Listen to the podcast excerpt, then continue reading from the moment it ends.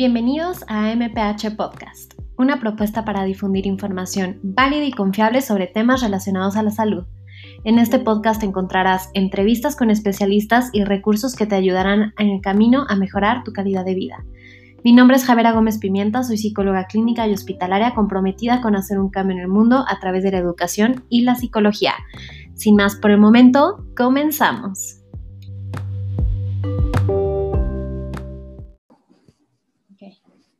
Hola, ¿qué tal? Bienvenidos a este nuevo episodio de MPH Podcast. Hoy estoy muy feliz y muy contenta porque nos acompaña un psicólogo que de verdad que es renombrable dentro de su área y dentro de su campo de la psicología. Eh, les quiero presentar al maestro Brian Eduardo García González. Él es licenciado en psicología por la Facultad de Psicología de la UNAM, tiene una formación en análisis experimental de la conducta, cuenta con estudios de maestría en psicología clínica, con residencia en medicina conductual por la Facultad de Psicología de la UNAM. Aparte, tiene una formación en el abordaje psicológico del paciente con obesidad en la Clínica de Obesidad y Cirugía Bariátrica del Centro Médico Nacional siglo XXI del IMSS, es autor principal de dos artículos de investigación publicados en revistas científicas y me emociona mucho decir que es actual docente eh, de psicología de diferentes cursos dentro de la Asociación Mexicana de Psicología Hospitalaria. Brian, qué gusto tenerte aquí con nosotros en este programa. Avi, qué gusto saludarte. Muchas gracias por la invitación. Es para mí todo un gusto estar aquí acompañándote, acompañándolos eh, en este podcast. Eh, te agradezco la, amable introducción que has tenido conmigo y pues vamos a comenzar. Muy bien, súper. Eh, Cuéntanos un poquito de tu experiencia. Claro que sí, Javi. Bien, durante mis estudios de maestría en medicina conductual, cursé la residencia en el Hospital Centro Médico Nacional Siglo XXI, particularmente en clínica de obesidad y cirugía bariátrica. La verdad es que mi experiencia ahí fue muy grata, aprendí muchísimas cosas, sigo aprendiendo eh, de algunas cosas que quedaron pendientes de ahí, por supuesto. En, medicina conductual o el enfoque de medicina conductual es un enfoque integral, es un enfoque con el cual trabajamos de manera colaborativa con muchos profesionales de la salud que se encuentran estrechamente relacionados con el padecimiento o comportamiento específico. Eh, eh, en, nuestro caso era obesidad, entonces tuve la oportunidad de trabajar con endocrinólogos, con cirujanos bariatras, con nutriólogos, enfermería, etcétera, con un montón de personas. Y afortunadamente puedo, puedo decir que en esa clínica en particular sí se hace un trabajo multidisciplinario o transdisciplinario, incluso podría llegar a decir. La comunicación era muy clara, entonces es algo muy enriquecedor. Podríamos preguntarnos algo como, ¿sabes qué? Pues noté esto con su plan de alimentación, o ¿sabes qué? Noto que le preocupa este, esto del fármaco, y sin ningún problema podríamos platicar eh, de manera multidisciplinaria entre todos.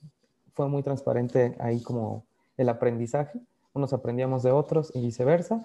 Y además, algo que me gustaba mucho de esta clínica es que eh, dábamos por hecho e invitábamos a las personas a que lo tomaran de esa forma, que la persona más importante del equipo multidisciplinario era el usuario, el paciente en este caso, porque nosotros muy bien podríamos haber hecho muchas sugerencias nutricionales, médicas, psicológicas, pero quien realmente va a implementar esto allá afuera va a ser aquella persona que está sentada frente al escritorio. Entonces, eso es una de las cosas como más padres que destacar, particularmente de mi residencia ahí en medicina conductual. Eh, te puedo comentar también que eh, esa clínica es una clínica muy demandada, al ser tercer nivel de atención y ser pues el seguro social, digamos el IMSS, recibe solicitudes de muchas personas, entonces hay muchos muchas personas que están interesadas en perder peso y pues eso de alguna forma nos ayuda a tener casos de varios tipos y también que sea como muy, muy variado. Te comparto también, Javi, que em, pues la obesidad, como pues seguramente todos ya sabemos, es un problema un poco silencioso.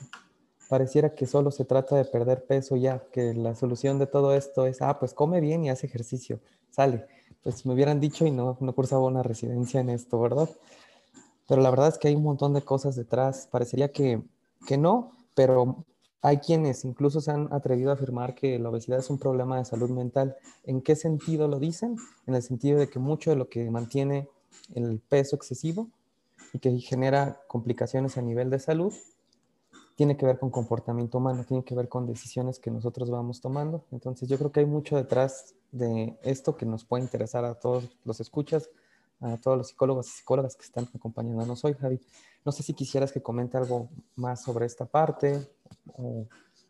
Sí, la verdad es que se me hace súper interesante esto que nos comentas, Brian. Eh, justo, ¿no? El programa de medicina conductual de la UNAM creo que es muy, muy bueno, es, renombrado por todo el mundo, ¿no? Incluso, eh, y justo como que esta experiencia que nos platicas dentro del siglo XXI y dentro de esta clínica de obesidad en particular, desde tu experiencia, ¿cómo crees? Digo, me fascina este abordaje centrado en el paciente, transdisciplinario, pero ¿cómo crees que nos han tomado poco a poco a, a, los psicólogos o al área de psicología ya en el área médica? Porque bueno, te comparto, la verdad es que yo sí he tenido como algunas dificultades para que nos reconozcan, ¿no? Como tal, un área importante dentro del área médica y dentro de las ciencias de la salud. Muy buena pregunta, Javi. Pues yo creo que tiene que ver mucho como con esta cuestión cultural que hay en medicina, en cómo funciona el sistema de salud. Pareciera que las personas más importantes, porque quizás la formación la ha hecho y por cuestiones eh, como insisto, culturales, de experiencia en general, nos dicen como que siempre el médico queda hasta arriba y los demás son como subordinados, no hay como, una, eh, como un enfoque paralelo, digamos, como de pares, sino que es muy vertical el asunto. Tiene en México una estructura un poquito hasta como, como que los rangos y todo está muy, muy caracterizado. Incluso en enfermería se nota eso con aquellos como símbolos, digamos, implícitos del uniforme y demás. Entonces, creo que tiene que ver mucho con eso, Javi, con que hay como una cultura de esa naturaleza en cuanto al sistema de salud y por supuesto que entonces pareciera que nosotros, eh, pues que aportamos, solo somos como una extensión más o unos más. Lo interesante está en que, por ejemplo, particularmente para se han dado cuenta de que el simple hecho de dar sugerencias nutricionales, actividad física, ayudar mediante medicamentos, muy buena parte y para algunas personas funciona, pero para muchas personas no. Y es de alguna forma como empiezan a ver que cuando alguna persona de psicología se empieza a enfocar en el comportamiento, en aquellos obstáculos que dificultan seguir aquellas sugerencias médicas y nutricionales, nos damos cuenta que hay un montón de factores detrás que no se estarían atendiendo. Entonces es ahí cuando empiezan a ver ellos que de alguna forma cuando nos incorporan, parece ser que sí se empiezan a pegar o adherir a estas sugerencias que ellos nos dan. También eh, empieza a notarse, por ejemplo, en el caso de obesidad es muy común eh, a nivel como estadístico, ¿verdad?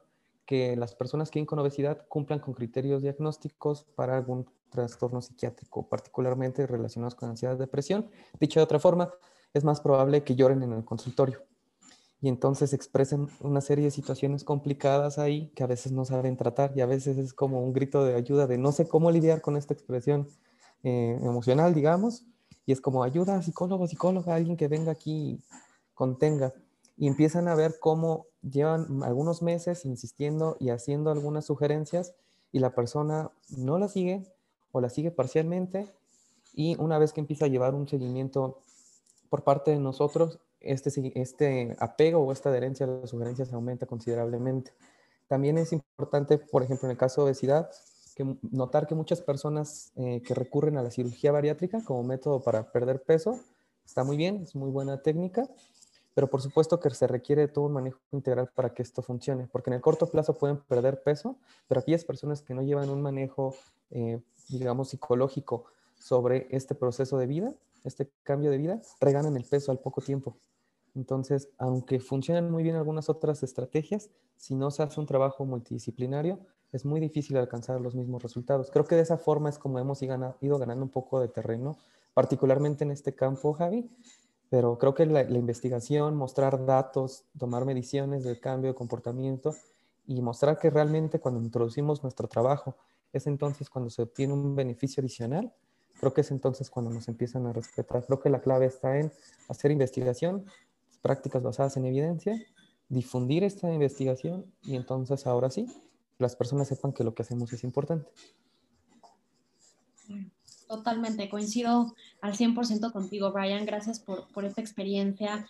Sí, es todo un tema complicado, como bien mencionas, la cultura tiene mucho que ver, ¿no? En cuestión de la educación médica, en, en, cuestión de la educación incluso del área de salud, y justo que nosotros podamos como ganar este terreno en, en, un tema además que es tan importante como la obesidad, ¿no? O sea, sabemos que tiene una alta incidencia y prevalencia aquí en México. Platícanos un poquito más de eso. Nos, nos comentabas que que justo te atreverías a, decir que la obesidad no es un problema de salud mental.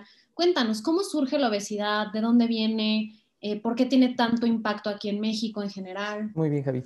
Eh, bueno, tocando primero los temas como de prevalencia y de como, digamos, comorbilidades, como a nivel epidemiológico o estadístico, lo que encontramos particularmente en México es que en adultos, personas de 20 años para arriba, más del 70% vive con sobrepeso u obesidad. ahí es la, combinación de prevalencia de ambas eh, como cuestiones de sobrepeso y obesidad. En el caso de niños o menores de edad, hay una como distinción ahorita en los datos. Por ejemplo, para personas, o bueno, niños de 5 años para abajo, más o menos se estima que uno de cada 20 igual vive con sobrepeso o obesidad. Y para 6 años hasta 19, digamos apenas entrando a la adultez, eh, uno de cada 3 personas de ese grupo etario también se estima que tiene sobrepeso u obesidad. Entonces son cifras muy altas.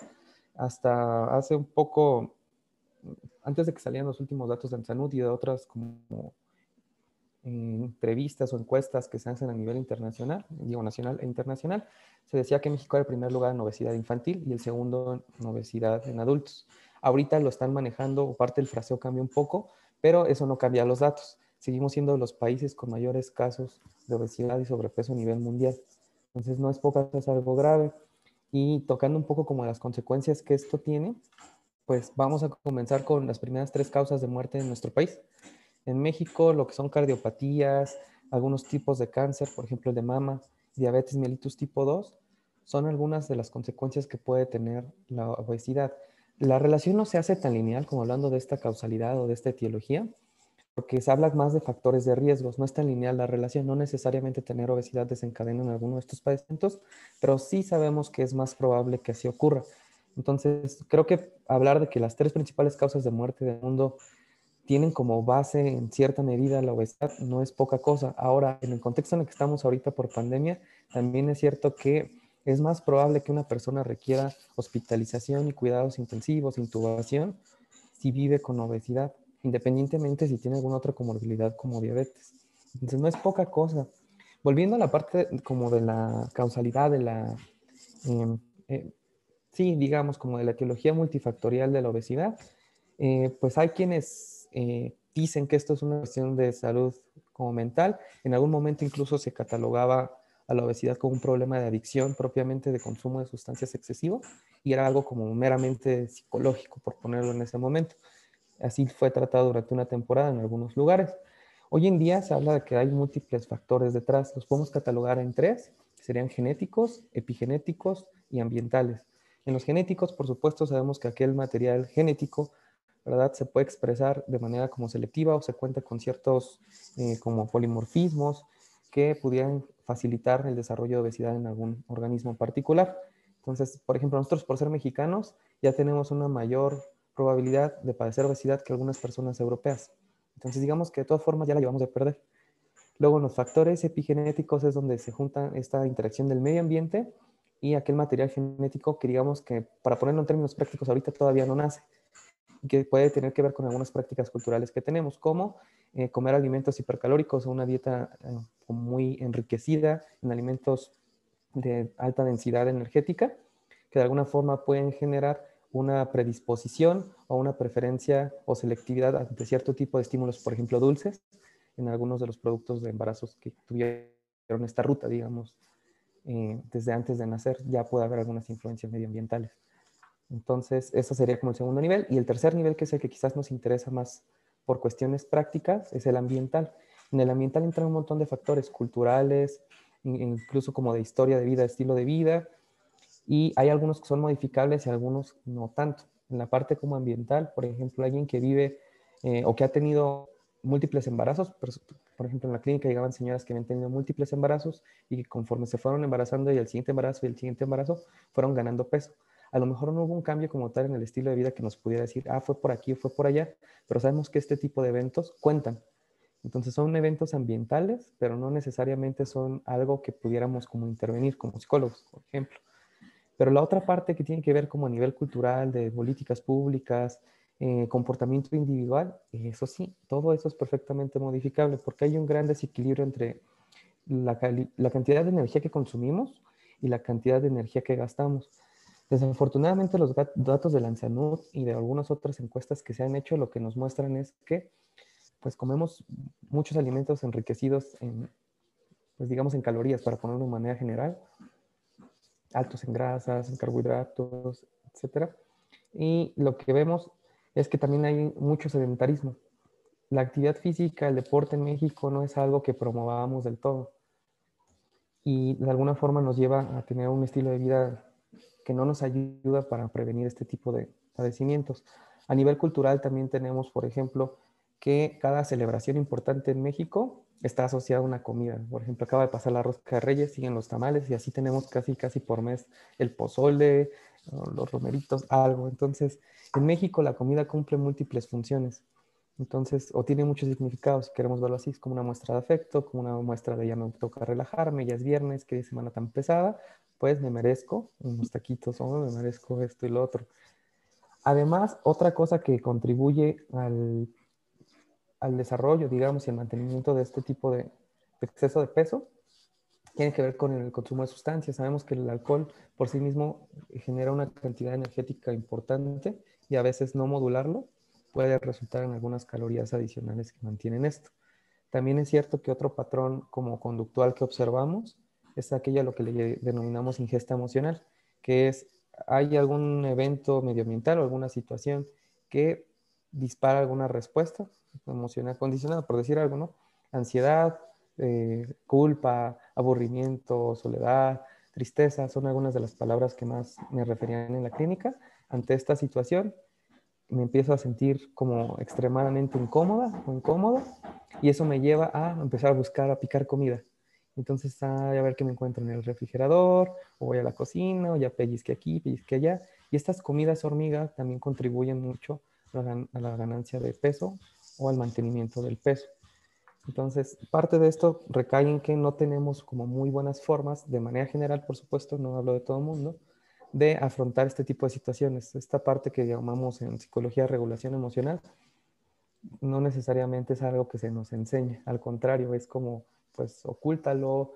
Por ejemplo, particularmente en el caso de los hombres, los hombres no lloran, los hombres no se expresan de esta forma, no hacen esto y el otro, pero ¿qué sí podemos hacer? Consumir sustancias, eh, muchas otras cosas más.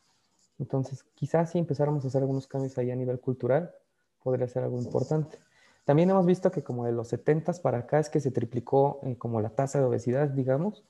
Entonces, mucho tiene que ver con los cambios que han ocurrido en ese como trayecto que son desde la venta y la facilidad con la cual accedemos a alimentos procesados, digamos, y cada vez es menos eh, probable el consumo de alimentos naturales, por decirlo de alguna otra forma, que a lo mejor no cumplen con estas características como poco saludables. También el ritmo de vida que hemos llevado. Es importante mencionar que somos de los países con mayor estrés laboral eh, a nivel mundial. En algún momento, si no recuerdo mal, el año fue en 2018 que se nos dio el primer lugar no, sabría decir en este momento si aún lo mantenemos o no, no he checado los datos, pero lo que es importante es que al momento de vivir con tanto estrés en nuestra vida, digámoslo así, lo que hacemos es elegir entre pasar más tiempo, por ejemplo, en conductas de autocuidado como hacer ejercicio o algunas otras cosas, o simplemente, pues mejor pasamos más tiempo en la oficina porque si no me corren, porque si no algo va a pasar y entonces ni siquiera me tomo el tiempo necesario para comer y allá ando medio comiendo mientras trabajo, paso más tiempo ahí eh, y un montón de, situaciones ahí que no nos ayudan, que las personas vivamos tranquilas y no necesariamente tengamos que estar acudiendo por alimentos todo el tiempo. Eh, ahorita una política pública, digamos como está a nivel cultural que está, parece una buena iniciativa, es lo de la norma 051, del nuevo etiquetado de alimentos también es cierto que estábamos bombardeados de mucho marketing de que algunos productos eran saludables cuando realmente no lo eran. Y también es cierto que en el caso particular de niños, a veces elegían los alimentos, una caja de cereal, por ejemplo, por la figurita que aparecía ahí. Entonces también vamos asociando la comida con múltiples eventos distintos a los que son los que están relacionados con comer como tal. Empiezan a ganar control sobre nuestras elecciones y cada vez nos vamos involucrando más con este tipo de alimentos. Entonces son un montón de cosas las que están detrás eh, estas son algunas por mencionar. Insisto en que hay muchos más que no dependen de, la persona, no digamos que no sería su culpa de ninguna forma, como vivir con algún padecimiento como eh, hipotiroidismo o alguna otra enfermedad que de alguna forma ya nos va a dificultar perder peso por sí mismo. No sé si responda a lo que me querías, eh, a lo que me planteabas, Javi. Sí, totalmente. Eh, coincido contigo, creo que es, una, es un padecimiento multifactorial, no podemos nada más enfocarnos en un factor en particular, creo que también conlleva mucho estigma, ahorita nos clavamos un poco más en ese tema, pero justo como que me gustaría preguntarte, ahorita, por ejemplo, las mamás que nos escuchan o los que tienen bebés o los que tienen hijos pequeños, ¿cómo manejar esta ingesta emocional? ¿Cómo enseñar a los niños a comer de manera adecuada? O sea, creo que viene desde la infancia, ¿no? El poder prevenir alguna situación de obesidad. Y lo hemos visto mucho, como la comida se ha convertido también como en una recompensa, ¿no? En el te portas bien, te doy el chocolate, te portas bien, te doy un dulce, ¿no? Entonces, ¿cómo podemos empezar a modificar esas conductas, Ryan? Muy bien, Javi, qué buena pregunta. Eh, son varias las que están creo que detrás de lo que tú nos las planteas. En términos, por ejemplo, de utilizar algún procedimiento de modificación conductual con algún niño, ¿no? Por ejemplo, hace berrinches, ¿qué queremos hacer para que ya no emita ciertos berrinches? Pues eh, empezamos a moldear o, dar una, ¿cómo llamarle? Como una alternativa que emita una conducta diferente al berrinche. Por ejemplo, ¿no? Quiero que me compren algo, por ponerlo de alguna forma, no tengo eso que hago el berrinche, luego obtengo eso que quiero. Similar. Entonces, lo que vemos es aquí que necesitamos cambiar la función de ese comportamiento. Y a veces lo que hacemos es introducir una alternativa diferente como me lo compras por favor, etcétera, en lugar del berrinche. Y además de que eso sustituye, digamos, la función de la primera conducta que sería el berrinche, además podemos dar algunos estímulos, como bien tú nos dices, ¿no? Eh, reforzadores, si es que aumentan la frecuencia de ocurrencia de la conducta, como recompensas, para esta nueva conducta.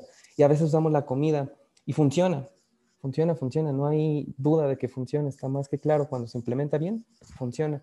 El detalle está en qué consecuencias puede generar cuando, precisamente como Javi nos dice, el consumo frecuente de este tipo de alimentos está presente y lo estamos utilizando como reforzador constante para varias cosas. Entonces, lo ideal es aquí empezar a hacer una transición entre aquellos reforzadores comestibles o aquellos eventos comestibles por algunos otros que puedan cumplir la misma función, sean igual de valiosos.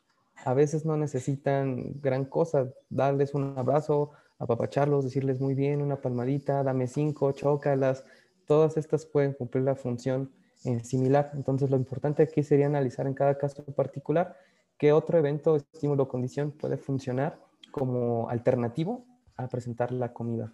Entonces eso sí se puede hacer en términos de la prevención, hay muchas cosas. Por ejemplo, algo muy sencillo que podríamos modificar, pero que a veces no estamos tan acostumbrados o acostumbradas a hacer, es romper la regla de y no te paras hasta que te lo acabas, o tienes que dejar el plato vacío, o porque comer todo es comer bien, o comer mucho es comer bien. Empezar a romper un poquito con esa línea de comer mucho es comer bien puede ser una, una parte inicial, que empiecen a sentir que puedan diferenciar, digamos, cuando alguna señal interoceptiva nos dicen ya me llené y que nosotros como papás podamos respetar su ya me llené y decir, ok, ya estás satisfecho, satisfecha en este momento, no necesitas terminarte este plato y que entonces la clave visual externa, digamos, que sea el plato vacío, sea lo que indique saciedad, porque estamos acostumbrados a terminarnos de comer lo que sea. Y hasta que no le veo fin a esa bolsita de papitas, no me siento tranquila, como que todavía no, hasta que no me acabo el plato, todavía no estoy llena. Entonces, es importante empezar a hacer esa distinción. Creo que sería una forma como importante hacer la prevención. Sobre la ingesta emocional, no estaría de más, digo, no necesariamente tiene que ser en la infancia, puede ser en cualquier momento de la vida, pero empezar a entrenarnos en alguna estrategia que cumpla la misma función, así como del berrinche veíamos que sustituirlo por un eh, me lo compras por favor, podría ser eh, algo similar a la conducta de ingesta emocional, que en este caso sea picar comida. Si me siento ansiosa o ansioso y comer o picar comida en ese momento disminuye la ansiedad de manera inmediata y contingente, se mantiene esta como escape de la ansiedad temporal, pero me trae un problema mayor que es chin ya comí y eso se puede convertir ya me siento culpable y ahora otra vez vuelvo a picar y es un círculo vicioso. Aquí lo que podemos hacer es decir, ¿qué alternativa tengo para picar comida? Si lo que necesito es relajarme, puedo entrenar o aprender una, conducta que me permita eh, reducir esa, ese estímulo aversivo que puede ser ansiedad o cualquier otra situación, culpa, enojo, Entonces creo que una parte importante aquí sería aprender nosotros y enseñarles a los que vienen a utilizar algunas otras técnicas para regular aquello que nos produce cierta aversión o cierto malestar. Entonces creo que eso sería algo muy importante, Javi, para empezar a, prevenir que esto el día de mañana se vuelva en un problema mayor. Creo que serían algunas de las cosas como más sencillas. También aprender a diferenciar entre algunos alimentos que sí se sugiere comer con cierta periodicidad y otros que a lo mejor un poquito más espaciados. No estaría de más aprender a comer con el tiempo y forma, que es algo que a veces nos ayuda, eso que llamamos control de estímulos, crear toda una rutina muy estereotipada para empezar a comer, tomarnos tiempo, etcétera, porque estamos acostumbrados a que como todo era para ayer, en esta misma lógica que vivimos bajo mucho estrés, pues entonces come rápido o come mientras haces otra actividad o come parado, como a veces incluso lo hacemos, ¿no? Ni siquiera me puedo tomar el tiempo de sentarme a comer, como de pie. Entonces, empezar a enseñarles que se tomen un tiempo para eso sería importante porque a veces mucha de la saciedad es, eh, digamos, como a nivel psicológico, por poner una palabra, tienen que ver con cuestiones visuales. Hasta que no vemos cierto vacío, hasta que no vimos que realmente nos involucramos con la comida, no nos sentimos tan satisfechos o satisfechas. Y entonces, como no me siento así, hay un segundo episodio en el cual como y entonces ya consumí el doble de calorías para sentir la misma saciedad. Entonces creo que eso también sería importante, irles enseñando a respetar sus tiempos de alimentación, no estaría de más. Tocabas un punto, Javi, no sé si ya respondí, si no me gustaría tocar el de estigma, pero tú dime. Claro, adelante. Sí, concuerdo 100% contigo. Creo que también algo que, platicábamos en, en la sesión es como todo este valor cultural que tiene la comida, ¿no? Y toda esta presión social que hay en torno a la comida. Me gustaría agregar igual no presionar en torno a la comida, ¿no? O sea, es muy clásico la abuela que llega el nieto y, bueno, cómete el pancito, cómete el no sé qué, bueno, ya, me vas a dejar así, eso es de groseros, ¿no? O sea, no hagas groserías comete todo, ¿no? Entonces, ¿qué tiene que ver un poco como con el plato vacío, ¿no? Que es también como respetar estos tiempos y esta forma en torno a la comida y la educación para la alimentación. O sea, creo que eso es lo más importante. O sea, así como nos deberían enseñar las emociones, nos deberían enseñar cómo comer, ¿no? Desde que somos chiquitos. Perdón, Brian, ahora sí, regresando al tema del estigma. Cuéntame, ¿cómo lo has visto? ¿Qué, ¿Qué, experiencias has tenido con este estigma? La verdad es que ahorita las redes sociales también son un factor importante que promueven este estigma en torno a la obesidad. Claro, son, son muchas cosas aquí relacionadas al estigma. Hay una idea, no todas las personas por supuesto, pero es una idea relativamente común, que las personas con obesidad son personas que no se quieren, que las personas con obesidad son personas que no se interesan por sí mismas, que son flojas, que son desinteresadas, etcétera, etcétera. Entonces, se piensan o se dicen muchas cosas en ocasiones de las personas que viven con obesidad, cuando realmente no siempre es así el caso. Puede haber algunas cuestiones en las que alguien podría decir, ah, quizás pero no necesariamente es así. Eh, el estigma puede venir por parte de muchas personas.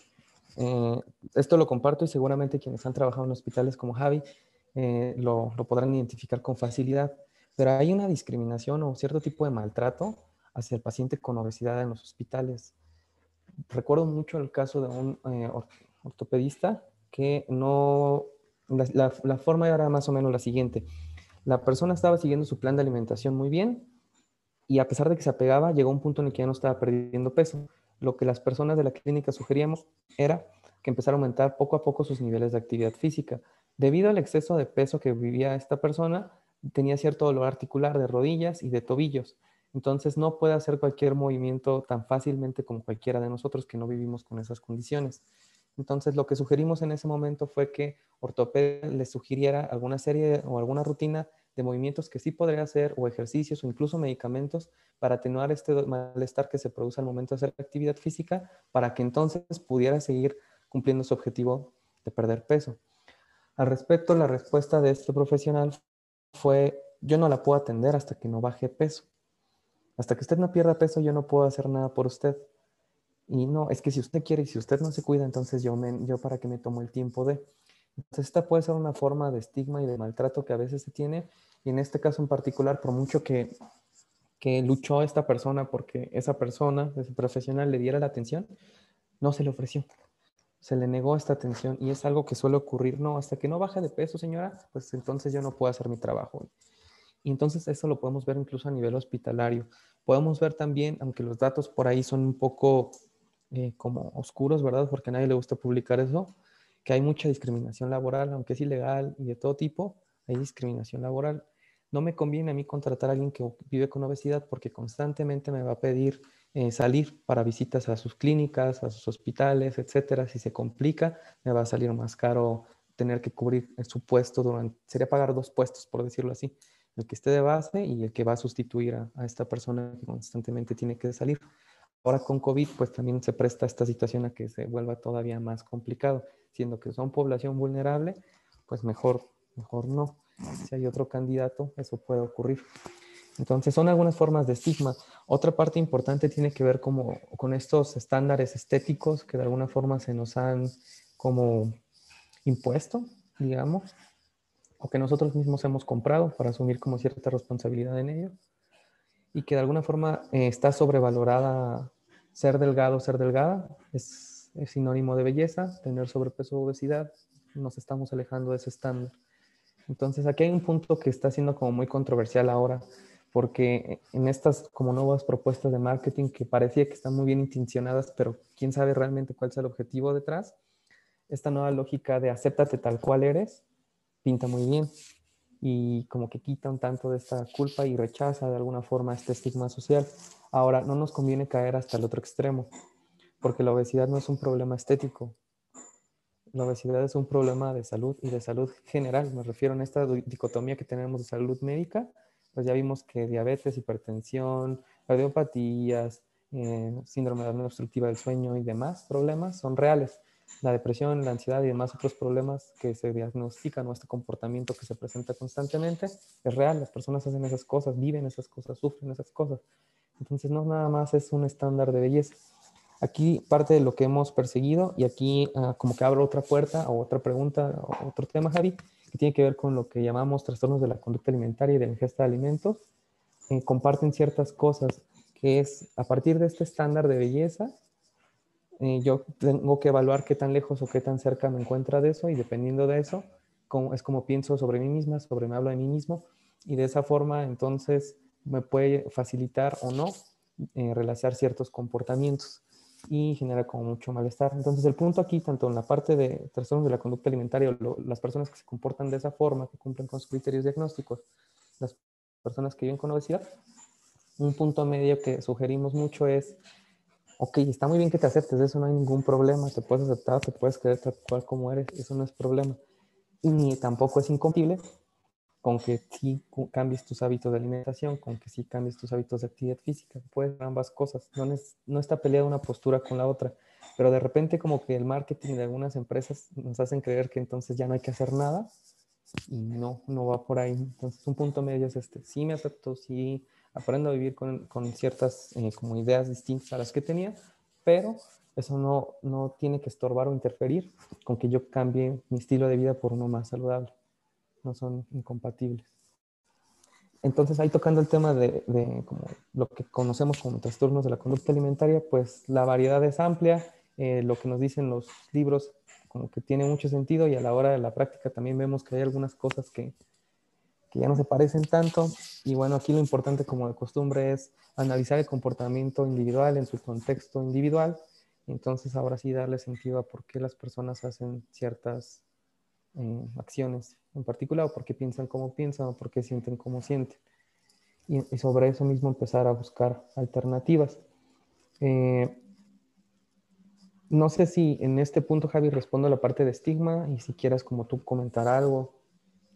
Sí, totalmente. Eh, justo ahorita que estabas mencionando esto, sí, concuerdo contigo. O en el hospital está cañón todo el estigma que hay en torno a los pacientes, incluso con enfermedades, no nada más obesidad, sino con otras enfermedades. Me acuerdo un profesional de la salud que se refería a sus pacientes con diabetes como terroncitos de azúcar, ¿no? O sea, es que desde ahí, o sea, hay una discriminación enorme. Como dices, tenemos no que normalizar, pero sí no, no poner estos prejuicios en torno a estas personas, porque al final es, una, es un trastorno multifactorial, ¿no? No podemos decir nada más no tiene control eh, sobre la ingesta emocional o no tiene control sobre la, la, ingesta de comida, ¿no? Sino que va mucho más allá de eso.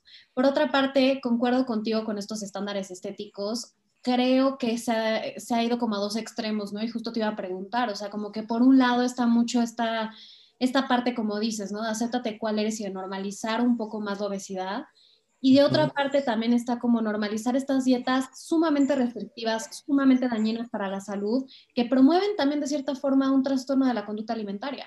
¿No? Y que de cierta forma también tienen un impacto tanto en las adolescentes como, digo, en las adolescentes sobre todo porque, bueno, ahí es el desarrollo, empiezan otra vez eh, con este autoconcepto, con esta imagen corporal, ¿no? Desde ahí hasta ya como adultos, ¿no? Y es justo lo que mencionábamos, o sea, hasta qué punto esto es sano, ¿no? O sea, estos dos extremos y hasta qué punto nos podemos ir a un equilibrio, como dices, ¿no? De, bueno, me preocupo por mi salud, o sea, más allá de este estándar de belleza, es por mi salud, ¿no? Y es para protegerme a mí, tanto para un lado como para el otro, ¿no? Y en estos temas de trastornos de la conducta alimentaria, Brian, me gustaría preguntarte, ¿cómo has visto tú en tu práctica clínica? todas estas dietas, restrictivas de moda, eh, estas dietas que al final lo único que hacen es perjudicar, que también se ven obesidad, ¿no? Claro, Sí, de hecho, a veces pensamos, porque en parte los libros así a veces nos, nos enseñan, ¿no? Que o de un lado tienes el extremo que sería alguien que vive con obesidad y del otro lado vives con el extremo de alguien que cuenta con diagnósticos o criterios diagnósticos para anorexia. Y como que fuera una parte muy lineal, la verdad es que no lo es, es todo una maraña y una enredadera en donde tienes como de todo. Eh, lo importante, creo yo, no es quedarnos con la etiqueta diagnóstica, eso poco a poco lo estamos dejando. Creo que lo importante aquí es hacer como la evaluación funcional del comportamiento de las personas en sus contextos específicos y ver qué comparten, qué hacen y qué no, porque de esa forma vemos que estas etiquetas y este gradiente como inicialmente que nos habíamos enseñado no se cumple tanto ya en la práctica. Entonces, eh, les puedo comentar de una persona que, con quien he seguido colaborando ahorita de manera a distancia de la clínica era, eh, bueno, es una chica que vivía con obesidad en ese momento. Ahora sometió a cirugía bariátrica, pierde, pierde mucho peso. Ella pesaba aproximadamente 154 kilos, si no recuerdo el valor exacto, alrededor de 150. Y comienza a perder peso. Le fue muy bien el bypass y todo bien. El detalle está en que comenzó a pensar y a comportarse de cierta forma que podríamos catalogar como comportamiento bulímico y comportamiento anoréxico, si le queremos poner una etiqueta. Empezó con algunas puras, empezó con el uso de laxantes, a pesar de que ella seguía perdiendo peso. Y varias de estas cuestiones estéticas se veían estrechamente relacionadas ahí. Llegamos al punto en el que sí cumplió, si vemos con la lista de checklist de, de anorexia, cumplió con todo eso, su índice de masa corporal bajó de 17, entonces ya pesaba de 150 y tantos a entre 35 y 40 kilos entonces fue un contraste muy importante y de alguna forma lo que vemos en personas con obesidad es que no es muy diferente su comportamiento del de las personas que viven con estas etiquetas diagnósticas. Entonces hacen cosas muy similares, estos ayunos prolongados, estos atracones, estos métodos purgativos, laxantes termogénicos, etcétera, vómitos. Entonces sí hay mucho de eso, hay mucho esta idea como de, pues puedo restringirme totalmente durante un periodo considerablemente largo y de repente me doy un permiso, un atracón o algo por ahí que entonces rompe con aquel ritmo que llevaban. El problema que nos encontramos eh, aquí con ese patrón de comportamiento es que a nivel temporal se refuerza más de manera más inmediata perder peso porque pierden más rápido y pierden más en un principio cuando siguen estos métodos como restrictivos que cuando siguen un plan de alimentación guiado de pérdida gradual de peso. Entonces, si nos podemos elegir entre qué prefieres, perder peso rápido ahorita, aunque sea un método muy dramático, o perder peso controlado de manera eh, como gradual, muchas personas prefieren lo primero por la inmediatez con la que llega este cambio. Entonces, es importante empezar a luchar contra esa parte porque no es una pérdida de peso saludable y hay picos. Hay una subidota, una bajadota y así vamos haciendo piquitos. Entonces es parte de lo que tenemos que ir trabajando tanto con personas que cumplen con criterios de diagnóstico de obesidad como con personas que cumplen con criterios de diagnósticos de algún otro trastorno de la conducta alimentaria. Entonces sí es algo importante a modificar, es importante empezar a enseñarles a llegar a estos puntos medios nuevamente con este equilibrio. La moderación va a ser parte de nuestra meta flexible porque a veces pensamos de formas muy generalizadas o esto que llamamos como pensamiento dicotómico, ¿no? De todo, nada, siempre, nunca entonces ya nunca más voy a comer pan de dulce, ya nunca más voy a tomar Coca-Cola. Y de repente cuando no puedo cumplir con ese criterio absoluto, me voy entonces al extremo de como no cumplo, pues no puedo, y como no pude hacerlo a la perfección, pues ya para qué. y entonces es ahí cuando recaigo otra vez y puedo darme un atracón increíble de algún alimento. Eso ocurre en cualquier persona, independientemente si vive obesidad o no, si cumple con este tipo de, digamos, con este patrón conductual o este contexto específico. Entonces, es algo que tenemos que ir aprendiendo a moderar, que no necesariamente el hecho de que hoy comí pan de dulce y siendo que no había comido en X días, no necesariamente significa que ya todo está perdido. Claro que no, ya llevaba varios días muy bien, solo hoy no me fue tan bien como esperábamos, pero siempre puedo retomar y mientras más rápido retomemos, mejor. Entonces empezamos a buscar puntos medios también con, con ellos y con ella y de esa forma empezamos a combatir estas ideas.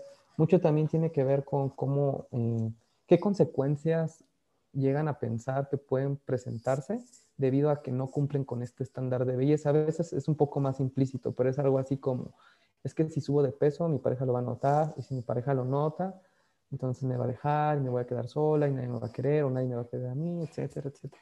empezamos a ver cómo se van a un escenario que realmente se ve muy triste y muy catastrófico a la hora de ver lo que ellos visualizan.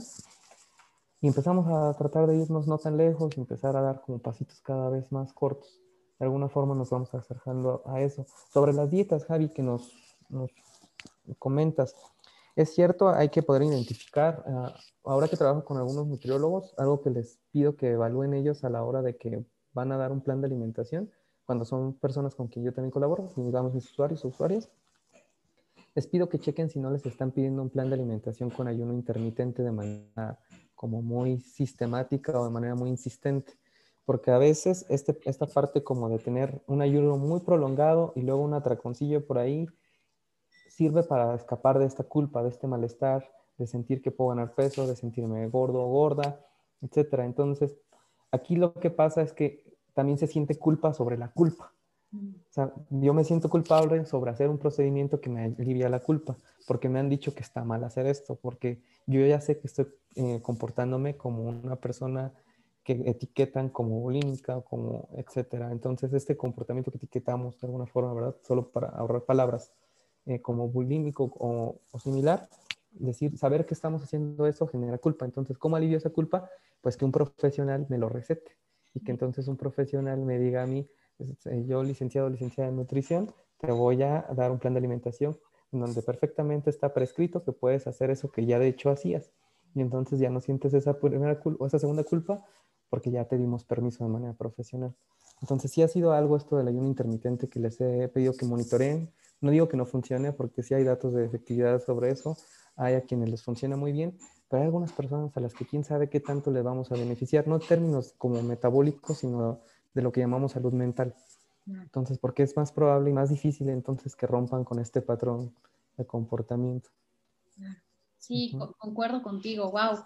Eh, justo este pensamiento dicotómico del que hablas me da mucha risa y siempre pongo este ejemplo, pero me acuerdo alguna vez un paciente que me decía, ya voy a empezar a hacer ejercicio, te lo juro, sé que es algo bueno para mi salud, mañana corro un maratón, ¿no? Y siempre cuento esta historia, me da mucha risa, porque pues sí, creemos que el hacer ejercicio es acabar sudadísimos, correr un maratón, hacer 61 minutos de ejercicio de alta intensidad, cuando nunca hemos hecho ejercicio. Es muy poco probable que ese cambio sea sostenible, ¿no? Tenemos que empezar poco a poco. Igual con los cambios de alimentación, como dices, creo que también está estas, eh, esta comida y estos alimentos que se restringen también generan mucha ansiedad, ¿no? El decir, ya nunca más voy a poder comer pan, nunca más voy a poder comer azúcar cuando eh, nada que ver, ¿no? O sea, cuando simplemente hay que encontrar como este equilibrio dentro de los pacientes. Y sí, se me hace súper interesante. Creo que, como bien mencionas, hoy en día ya la psicología está cambiando, ¿no? Creo que ya estos diagnósticos y estas etiquetas, digo, nos ayudan clínicamente, pero también ya las estamos transformando, ¿no? A entender un poco más como justo el análisis funcional de la conducta.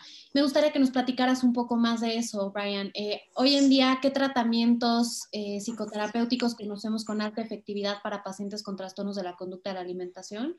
¿Y qué tratamientos utilizas tú? Cuéntanos un poquito más.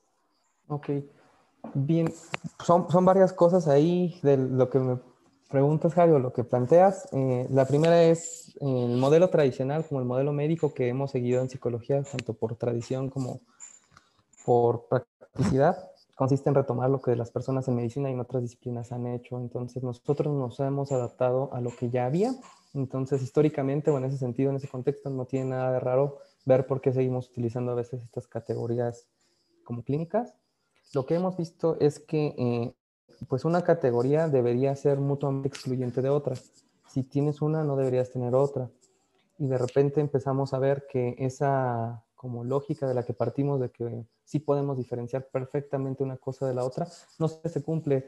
Cumplimos como con cinco a la vez y de repente cumplo con uno pero no con otro, o cinco criterios, palomeo cuatro y ya no, entonces sí lo tengo o no lo tengo. Entonces no nos... Eh, no necesariamente está mal, porque insisto en que en términos prácticos, legales hasta este punto y demás, necesitamos hacerlo. Pero ya a nivel como más eh, de la disciplina, creo que tenemos que dar un paso más allá de ver las etiquetas y decir, ok, la etiqueta le queda a todo el mundo y dos personas que cumplen con la misma etiqueta viven situaciones completamente diferentes. O una misma persona que cumple con esa etiqueta diagnóstica vive por diferentes situaciones a lo largo de su vida o a lo largo de sus contextos y entonces no es posible tratar de eh, adaptar como algo tan, tan general o tan estructurado a eso, sino mejor perfilarlo y hacerlo muy personalizado, muy individualizado.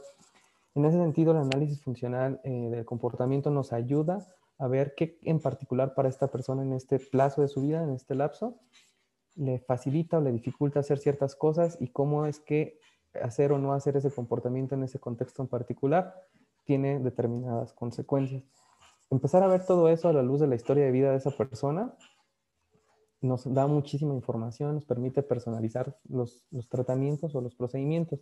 Entonces, hacia la segunda pregunta que tú me dices, como de qué tratamientos utilizas, aquí es donde viene la parte interesante, porque hay muchas técnicas, digamos, que han mostrado efectividad y muchas de ellas también se empalman. Algunas son como muy secuenciales.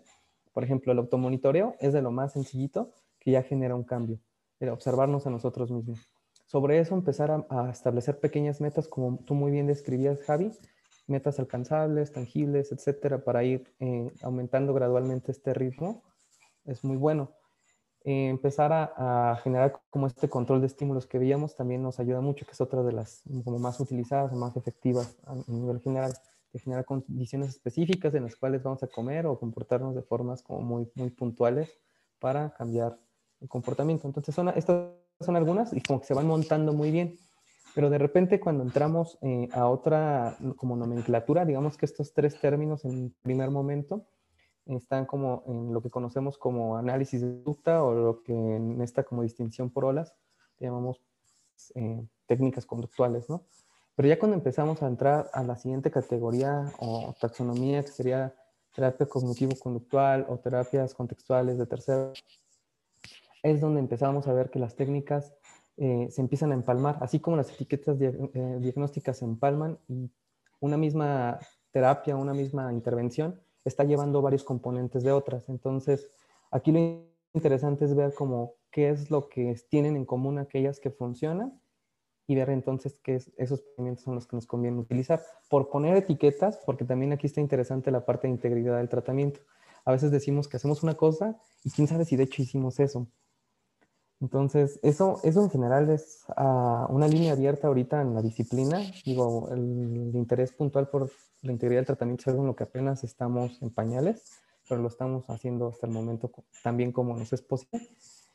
Pero sí cuesta trabajo poder decir puntualmente, hay que hacer esto y esto y esto, porque las categorías o las técnicas se empalman entre sí y porque eh, a veces cuesta trabajo evaluar si realmente hice lo que dije que iba a decir.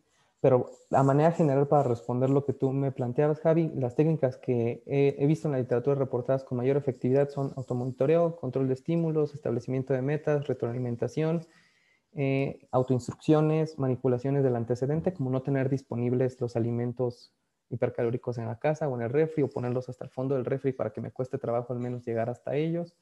Eh, utilizar lo que conocemos como, aquí es donde insisten que se empalman incluso los términos esto de cambiar cómo pensamos, en, por lo regular en terapia cognitivo-conductual le llamamos reestructuración cognitiva, en terapia eh, como de aceptación y compromiso empezamos a hablar con este proceso de flexibilizar algunas reglas y pues en análisis, eh, digamos en análisis de la conducta tradicional diríamos que es reforzamiento diferencial de pensamientos alternativos o incompatibles. Entonces mucho también tiene que ver con que usamos muchas palabras diferentes para referirnos a lo mismo, dependiendo con quién hablemos. Pero creo que eso es lo que te podría decir que son de las que más me han funcionado a, mí, Javi. No sé si respondo tu pregunta. Sí, sí, totalmente. Eh, igual te iba a preguntar, Brian, como esta especialidad en particular, ¿no? La psicología enfocada en trastornos de la conducta alimentaria, ¿cómo la ves en México? ¿Cómo ves este futuro de esta especialidad? Eh, ¿Crees que es importante que todos los, digo, eh, tradicionalmente, si, estudias una maestría en psicología clínica, tienes que tener mínimo las bases de cómo intervenir con este tipo de pacientes, pero en general, ¿no? ¿Cómo ves el futuro ya con esta especialidad y dónde nos podemos especializar? Muy buena pregunta, Javi. Yo creo que sí va a ser un punto importante por la parte que decíamos, quien cumple o no con, con algunos de estos criterios diagnósticos para catalogar a alguien como con TCA, digamos, con alguno de estos anorexia, bulimia, etcétera, y obesidad misma, que no siempre se cataloga como pero pues vienen de la pues sí es algo muy común. Si vemos los datos del país y vemos que no mejoran, lo más probable es que las personas, la siguiente generación y demás, sigan viviendo con este tipo de situaciones y entonces eh, siga habiendo un reto por ahí a nivel de salud general, a nivel de salud mental, por supuesto, y también para nosotros un campo de trabajo. Entonces también creo que va a ser importante verlo para nosotros como un punto en el cual podemos sí contribuir, pero también generar eh, ¿cómo llamarle? Como actividad profesional dentro de nuestra misma disciplina, lo cual creo que estaría muy bien para todas las personas que sufren eh, este tipo de comportamientos o este tipo de, vivencias. ¿En dónde formarse? Eh, si, yo creo, particularmente hablo por mi experiencia, que si ustedes cursaran la misma residencia ahí en donde estuve, aprenderían muchas cosas por este enfoque multidisciplinario. Creo que es buena opción. El hospital, en la misma residencia de medicina conductual, el hospital Dr. Manuel G. González, también es una muy buena opción. Su clínica de obesidad y cirugía bariátrica es buena. Eh, la parte de, como el colegio de cirugía bariátrica que evalúa a los cirujanos y todo, también tiene un curso por ahí, también podría ser una buena opción, aunque está muy perfilado a esa población. Son dos como de los programas que yo recomendaría más aunque por supuesto eh, es importante pues checar algunos otros. Sé que en Iztacala también se han hecho algunos trabajos, solo que puntualmente no podría decirles en este momento con quién ir o a qué hospital acudir. En algunas otras clínicas que no son necesariamente de obesidad, trabajan con población con obesidad que viven con este tipo de padecimientos, como en el, en el bueno, en las clínicas de cáncer, por ejemplo, en general, eh, pacientes oncológicos, en estas clínicas que suele haber en algunos hospitales, es en donde podrían también tener como esta aproximación. Sé que también en, en algunos otros, eh, por ejemplo, en el Instituto Nacional de Ciencias Médicas y Nutrición Salvador Subirán, ahí también Papo, en la clínica de obesidad, también es una muy buena opción. Y son, creo que, los lugares en donde les podría decir, pero como tal, programas de, pienso mucho en medicina conductual y estos cursos que ofrecen estos colegios, pero como tal de otras universidades no podría hablar porque no conozco los programas. Perfecto, muchas gracias Brian. Creo que esta entrevista ha sido súper enriquecedora. Estoy segura que todos nuestros oyentes se van a llevar mucha información. Ahora sí que nos faltó tiempo, ¿no? Creo que te vamos a tener que volver a invitar al podcast para hablar de otros temas. Igual si quieren saber algún tema en particular que les haya interesado, mándenos o escríbanos en nuestras redes sociales. Y pues bueno, les recuerdo que eh, Brian es también profesor, es maestro titular dentro de la asociación. Él da y ofrece diferentes cursos y talleres que seguramente les puede interesar si les interesa este tema. Y pues agradecerte, Brian, por tu compromiso, por el excelente trabajo que estás haciendo. Estoy segura que estás cambiando la salud mental aquí en México, me atrevería a decir. Y pues eres un ejemplo a seguir para todos los psicólogos que estamos allá afuera abriendo este Javi, muchas gracias por la invitación, por tus lindas palabras. Eh, creo que me echaste flores de más. te agradezco mucho la invitación y a todos los escuchas les agradezco también su tiempo, su paciencia. Eh, cualquier cosa eh, podrían escribir a, MPH, al correo institucional, b.garcía a mph, bueno, arroba mph.com, para que podamos resolver algunas dudas en caso de que sea necesario. Súper, padrísimo, Brian. Gracias a todos. Nos vemos la próxima.